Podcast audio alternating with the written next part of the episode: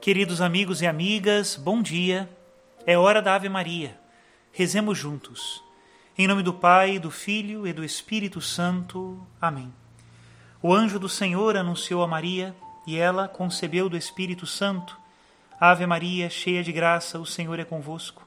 Bendita sois vós entre as mulheres, e bendito é o fruto do vosso ventre, Jesus. Santa Maria, Mãe de Deus, rogai por nós, pecadores agora e na hora de nossa morte. Amém. Eis aqui a escrava do Senhor, faça-se em mim segundo a vossa palavra. Ave Maria, cheia de graça, o Senhor é convosco. Bendita sois vós entre as mulheres, e bendito é o fruto do vosso ventre, Jesus. Santa Maria, Mãe de Deus, rogai por nós, pecadores, agora e na hora de nossa morte. Amém. E o Verbo de Deus se fez carne e habitou entre nós Ave Maria, cheia de graça, o Senhor é convosco.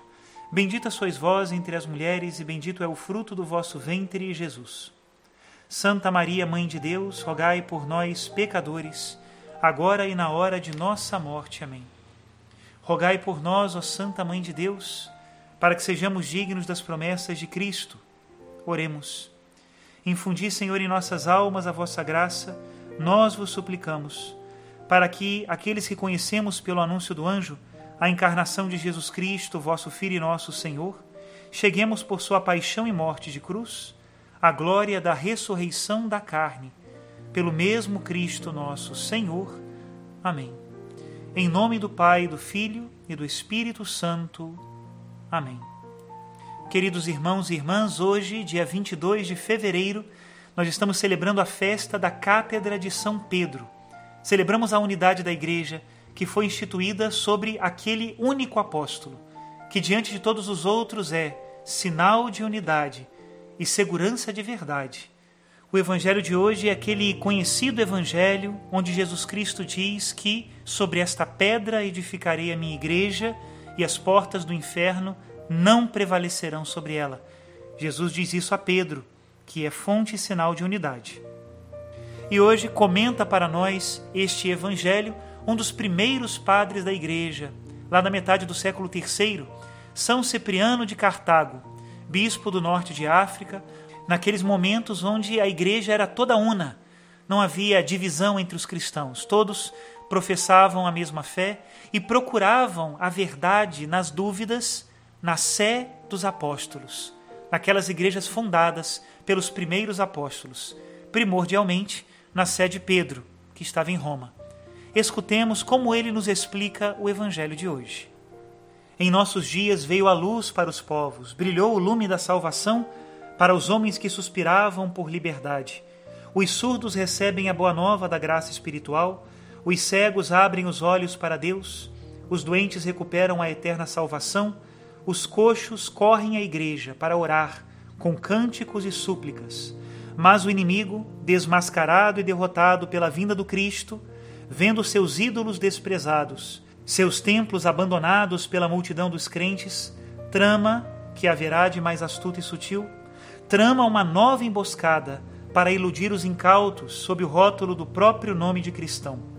O inimigo inventa heresias e cismas para subverter a fé, corromper a verdade e quebrar a unidade assalta e engana com o desvio do novo caminho aqueles que ele não pôde manter na cegueira da estrada antiga. Rouba homens da própria igreja e os imerge, inconscientes, em outras trevas, deixando-os pensar que se aproximam da luz e que escapam à noite do século. Estes continuam a se dizer cristãos, sem guardarem, contudo, a boa nova do Cristo, seus preceitos e sua lei. Julgam ter luz, mas caminham nas trevas o inimigo sedutor e mentiroso, que nas palavras do apóstolo se transforma em anjo de luz, apresentando seus ministros como ministros da justiça, anunciando a noite como dia, a perdição como salvação, o desespero como prêmio da esperança, a perfídia sob pretexto de fé, o anticristo sob o nome do Cristo, lhe subtrai a verdade com a sutileza, apresentando como verdadeiras coisas que são ilusórias. Isto se dá, irmãos caríssimos, porque não mais se volta à origem da verdade, não se busca mais em sua fonte, nem se guarda a doutrina do magistério celeste.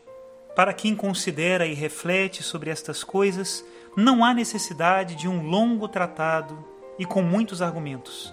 É fácil provar a fé com o compêndio das palavras da verdade. O Senhor diz a Pedro: Eu te digo, tu és Pedro, e sobre esta pedra edificarei a minha igreja, e as portas dos infernos não a sobrepujarão. Dar-te-ei as chaves do reino dos céus, e o que ligares na terra será ligado também nos céus, e tudo aquilo que desligares na terra será também desligado nos céus. E igualmente, depois de sua ressurreição, lhe diz: Apacenta minhas ovelhas. Assim, o Senhor edifica sobre ele a igreja e lhe confia suas ovelhas para apacentá-las. Se bem que dá igual poder a todos os apóstolos, constitui, todavia, uma só cátedra e dispõe, por sua autoridade, a origem e o motivo da unidade. Por certo, os demais apóstolos eram como Pedro, mas o primado é dado a Pedro, e a unidade da igreja e da cátedra são assim demonstradas. Todos são pastores, mas, como se vê, um só é o rebanho apacentado pelo consenso unânime de todos os apóstolos. Julga conservar a fé quem não conserva esta unidade recomendada por Paulo? Confia estar na igreja quem abandona a cátedra de Pedro, sobre a qual está fundada a igreja? O Senhor edifica a sua igreja sobre um só. E, embora conceda igual poder a todos os apóstolos, depois de sua ressurreição, dizendo: Assim como o Pai me enviou, eu vos envio, recebei o Espírito Santo. Se perdoardes os pecados de alguém, ser-lhe-ão perdoados. Se os retiverdes, ser-lhe-ão retidos. No entanto, para manifestar a unidade, dispôs por sua autoridade a origem desta mesma unidade, partindo de um só.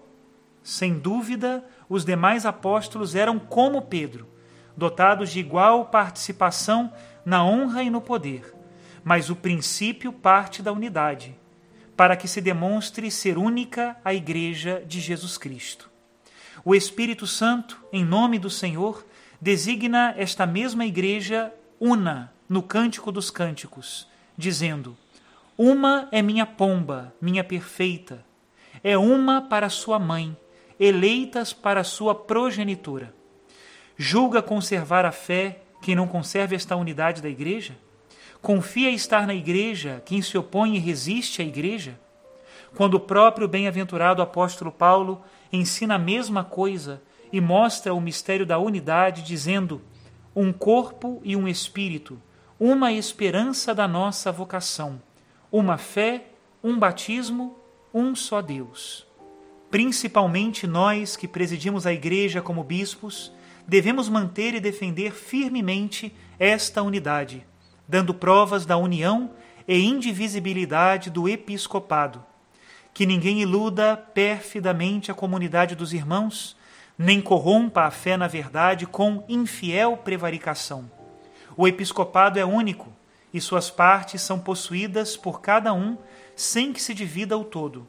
A igreja é una, embora compreenda uma multidão sempre crescente com o aumento de sua fecundidade. Assim como há uma só luz nos muitos raios de sol, uma árvore em muitos ramos, um só tronco fundamentado em raízes tenazes, muitos rios e uma única fonte, assim também esta multidão guarda a unidade da origem, se bem que pareça ser dividida por causa da abundância inumerável dos que nascem com prodigalidade. A unidade da luz não comporta que se separe um raio do centro solar. Um ramo quebrado da árvore não cresce. Cortado de sua fonte, o rio seca imediatamente. Do mesmo modo, a Igreja do Senhor, que, como a luz derramada, estende seus raios em todo o mundo, é uma única luz que se difunde sem perder sua própria unidade. Ela desenvolve seus ramos por toda a terra, com grande fecundidade. Ela derrama ao longe seus rios, com toda a liberalidade. E, no entanto, é uma na cabeça, uma na origem, uma mãe imensamente fecunda. Nascemos todos de seu ventre, somos nutridos com seu leite e animados por seu espírito. Até aqui a citação de São Cipriano de Cartago, que a nossa fé não se afaste nunca daquele ponto visível da verdade que é a sé do apóstolo Pedro. Deus abençoe a todos. Em nome do Pai, do Filho e do Espírito Santo. Amém.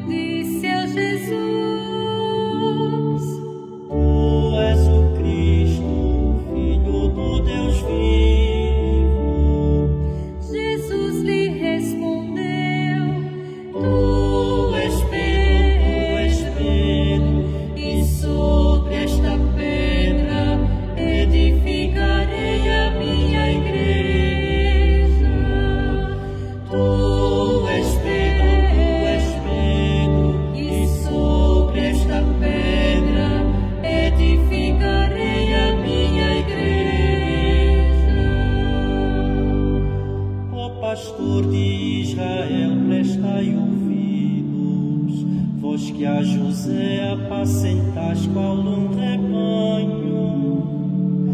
Tu